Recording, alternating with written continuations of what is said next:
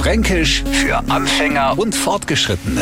Heute Der Ochs an der Fleischbrücken. Wir Franken sind ein Völgler der klaren Worte. Ein Zugreister hat es inzwischen gelernt, weil er sich Fränkisch für Anfänger da beim Radio F hoffentlich immer genau anhört.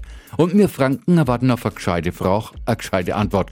Natürlich entscheiden wir dann ganz allein, ob die Antwort gescheit war oder ein wenig blöd. Kommt uns Nürnberger Franken jetzt einer daher und erfüllt mit seiner Antwort nicht ganz das, was wir von ihm erwarten, dann mauer sie Ohren. Na, das hätten wir der Ochs oder Fleischbrücken auch sagen können.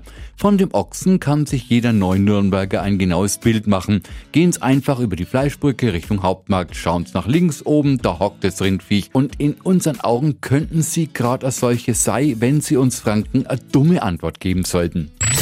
Fränkisch für Anfänger und Fortgeschrittene. Morgen früh eine neue Ausgabe. Und alle Folgen als Podcast auf radiof.de.